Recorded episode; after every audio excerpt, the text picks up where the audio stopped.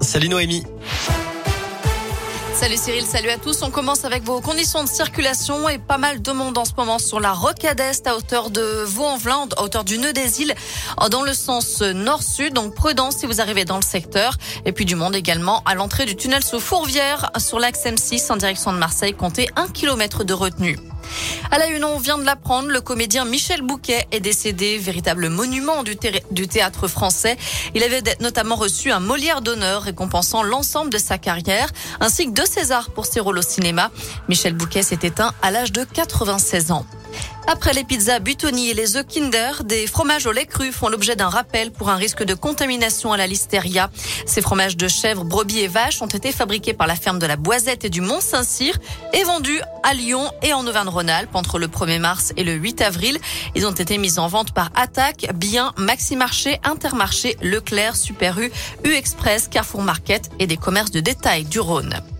Il avait menacé de mort le premier adjoint du maire de Rio-la-Pape dans un bureau de vote. Un homme est jugé aujourd'hui à Lyon pour avoir perturbé le déroulement du premier tour d'élection présidentielle dimanche après-midi. Il est entré en criant le nom d'un candidat et en critiquant tous les autres tout en filmant la scène. Interpellé lundi soir, ce quinquagénaire a nié les menaces envers l'élu lors de sa garde à vue. La qualité de l'air se dégrade légèrement à Lyon et sa région. L'impact des particules du Sahara devrait être faible aujourd'hui, mais les concentrations d'ozone repartent à la hausse.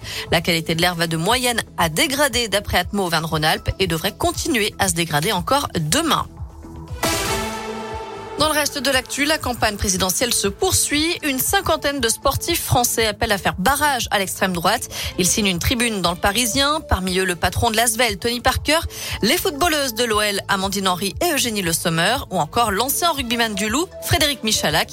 Pour eux, les valeurs sportives telles que l'inclusion, le partage et la mixité ne sont pas des valeurs partagées par Marine Le Pen. À l'étranger, un dramatique accident de bus a fait 10 morts en Égypte, dont 4 Français et un Belge. 14 autres personnes ont été blessées, dont 8 Français. Un mot de foot après la qualification du Real Madrid et de Villarreal hier soir, suite des quarts de finale retour de la Ligue des Champions ce soir.